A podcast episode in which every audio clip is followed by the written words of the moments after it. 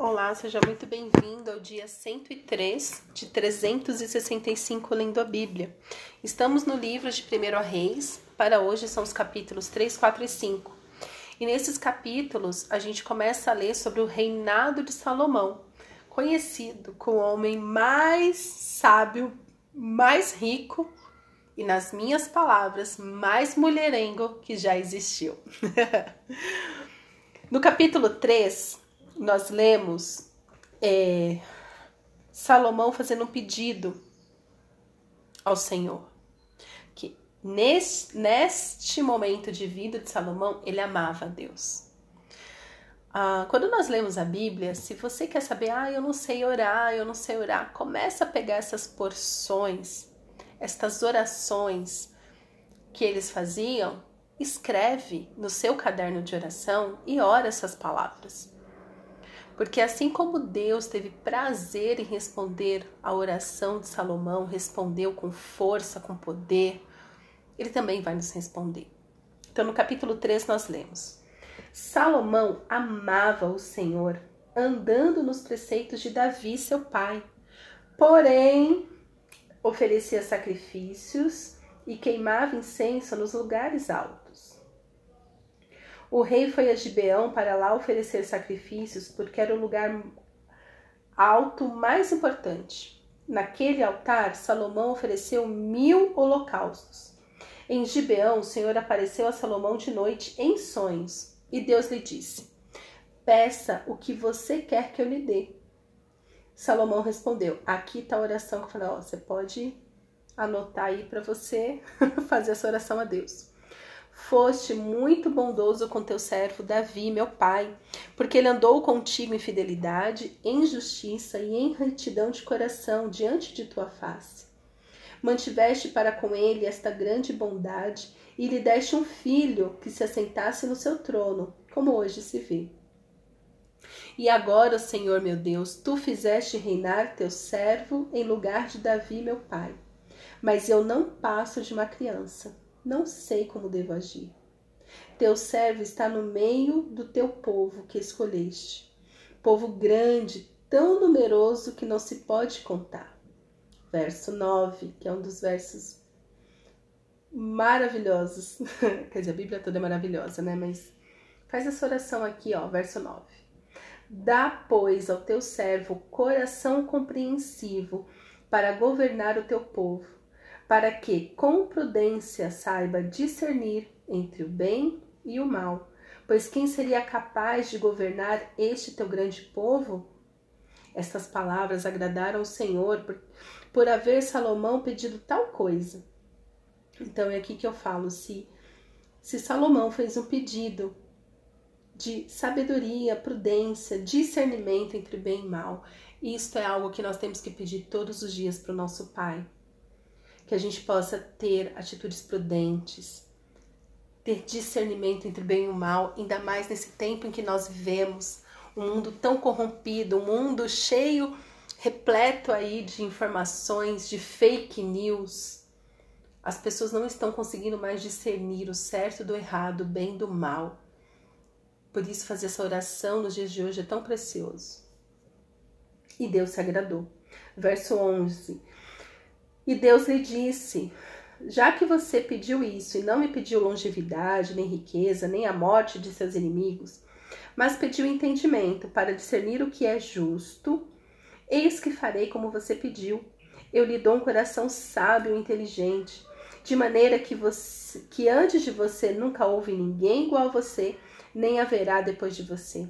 Também lhe dou o que você não me pediu tanto riquezas como glória, de modo que entre os reis não haverá ninguém semelhante a você durante os dias da sua vida. Se você andar nos meus caminhos e guardar os meus estatutos e os meus mandamentos, como fez Davi, seu pai, eu prolongarei os seus dias. Salomão acordou e eis que era um sonho. Voltou para Jerusalém, pôs-se diante da arca da aliança do Senhor, ofereceu holocaustos, apresentou ofertas pacíficas e deu um banquete a todos os oficiais. E na sequência aqui do capítulo 3, é, é narrada a história que nós conhecemos. Eu lembro de ver essa história assistindo Chaves. Meu Deus do céu. Não exatamente Chaves, mas aquele outro que o ator de Chaves fazia. Nossa, esqueci o nome dele agora. Mas você sabe do que eu tô falando. Por quê? Porque é narrado e por causa disso, Salomão começa a ficar conhecido. Então, veja bem, às vezes você vai pedir uma coisa para o Senhor, como você sabe que você tem sabedoria? É no dia a dia. Ele não orou e terminou falou assim: Nossa, agora que eu pedi para Deus, eu tô me sentindo tão sábio. não, sabedoria é atitude, não é sentimento. Ai, eu me sinto tão sábia. Gente, sai desse campo da, do sentimento, fala, ah, eu tô me sentindo. Não, vai pro campo da prática. Seja prático. Então, como que a sabedoria de Salomão começou a ser vista? Na praticidade. Verso 16. Então, duas prostitutas foram falar com o rei Salomão. Apresentaram-se diante dele e uma das mulheres disse: Ah, meu senhor, eu e esta mulher moramos na mesma casa onde dei à luz um filho. No terceiro dia depois do meu parto, também esta mulher teve um filho. Estávamos juntas, não havia nenhuma outra pessoa conosco na casa, somente nós duas estávamos ali. De noite, o filho desta mulher morreu, porque ela se deitou sobre ele. Ela levantou-se no meio da noite e, enquanto esta serva dormia, tirou meu filho, que estava do meu lado, e o pôs na cama dela. Depois colocou o filho dela morto nos meus braços. Quando eu me levantei de madrugada para dar de mamar ao meu filho, eis que ele estava morto. Porém, quando reparei nele pela manhã, eis que não era o filho que eu tinha dado à luz. Porque, gente, a mãe conhece o filho. Tudo bem que recém-nascido é tudo igual, mas é tudo igual para quem não é mãe. Para quem é mãe, ela sabe quem é o seu filho. Continuando. Então a outra mulher disse: Não, o que está vivo é o meu filho, o seu é o que está morto. Porém, a primeira mulher respondeu: Não, o que está morto é o seu filho, o meu é que está vivo. E assim elas falaram diante do rei. Então o rei Salomão disse: Esta diz: O que está vivo é o meu filho, o seu filho é o que está morto. E a outra responde: Não, o que está morto é o seu filho, meu filho é o que está vivo. E o rei continuou: Tragam-me uma espada. E trouxeram uma espada diante do rei. Então o rei disse: Cortem o menino que está vivo em duas partes e deem metade a uma e metade a outra. Então se aguçou o amor materno da mulher cujo filho estava vivo, e ela disse ao rei: Ah, meu senhor, deem a ela o menino vivo, não o matem de jeito nenhum. Porém a outra dizia: Ele não será nem meu nem seu, podem cortá-lo ao meio. Então o rei disse: Entreguem o menino à primeira mulher, não o matem. Ela é a mãe do menino. Todo Israel ouviu a sentença que o rei havia proferido, e todos tiveram profundo respeito ao rei, porque viram que havia nele a sabedoria de Deus para fazer justiça. Amém. Olha isso, né? Aguçou, porque uma mãe de verdade prefere ver o filho vivo com outra do que ver ele morto. E já a mãe adoecida, em luto, com essa maldade, é melhor que esteja todo mundo morto, porque assim ninguém é feliz. Então, essa atitude de Salomão começou a. Os povos começaram a conhecer Salomão pela sua sabedoria, como ele resolvia os casos. Então, que eu e você possamos ser conhecidos pela sabedoria que Deus derrama, né? A palavra do Senhor diz: peça sabedoria a Deus, que Ele lhe dará sem medidas ou seja, ilimitadamente. Né? Peço ao Pai das luzes e Deus ele tem prazer em te dar sabedoria. A palavra do Senhor também diz: o temor do Senhor é o princípio da sabedoria. Não tem como você ter sabedoria sem o temor do Senhor. Se você quer ter a sabedoria, mas não tem o temor do Senhor, você vai em algum momento quer dizer, em vários momentos, começar a ter decisões erradas, atitudes erradas que vai trazer sobre você vergonha e para as pessoas próximas de você.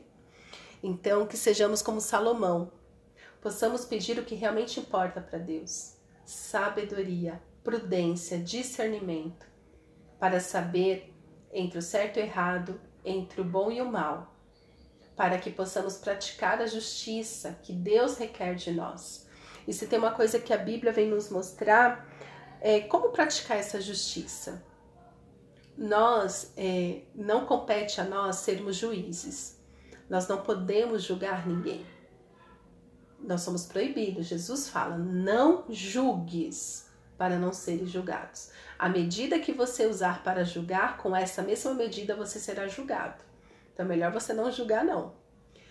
É, mas o Senhor manda a gente fazer justiça, a gente praticar a justiça. Que justiça? Essa que o Senhor nos deixa na tua palavra, de ter peso justo, de pagar o correto, né? Tudo que está escrito lá em Levíticos, em Deuteronômio, serve para gente como um mapa de como praticar essa justiça. Amém? Então, aqui no, no capítulo 4, no capítulo 5, começa a, a falar da fama de Salomão se espalhando por toda a terra. É, no capítulo 4 fala sobre a prosperidade e verso 29 do capítulo 4 diz: Deus deu a Salomão sabedoria e entendimento fora do comum e uma inteligência tão vasta como a areia que está na praia do mar. A sabedoria de Salomão era maior do que a de todos os homens do Oriente e de toda a sabedoria dos egípcios. Era mais sábio do que todos os homens e a sua fama se espalhou por todas as nações ao redor. Compôs três mil provérbios e os seus cânticos foram mil e cinco. Falou sobre todas as plantas, desde o cedro que está no Líbano até o isopo que brota dos muros. Também falou sobre os animais, as aves, os animais que rastejam e os peixes. De todos os povos vinha gente para ouvir a sabedoria de Salomão e também mensageiros de todos os reis da terra que tinham ouvido falar da sua sabedoria. Que você seja sábio como Salomão, para a honra e glória do nosso Pai. Paizinho, obrigada pela tua palavra. Hoje, Senhor, queremos orar como Salomão. Nos abençoa, Senhor. Dá aos teus servos coração compreensivo para governar o teu povo para que com prudência saibamos discernir entre o bem e o mal. Ó Senhor, derrama sobre nós a tua sabedoria. Nos dê, Senhor, entendimento fora do comum e uma inteligência tão vasta como a areia que está na praia do mar.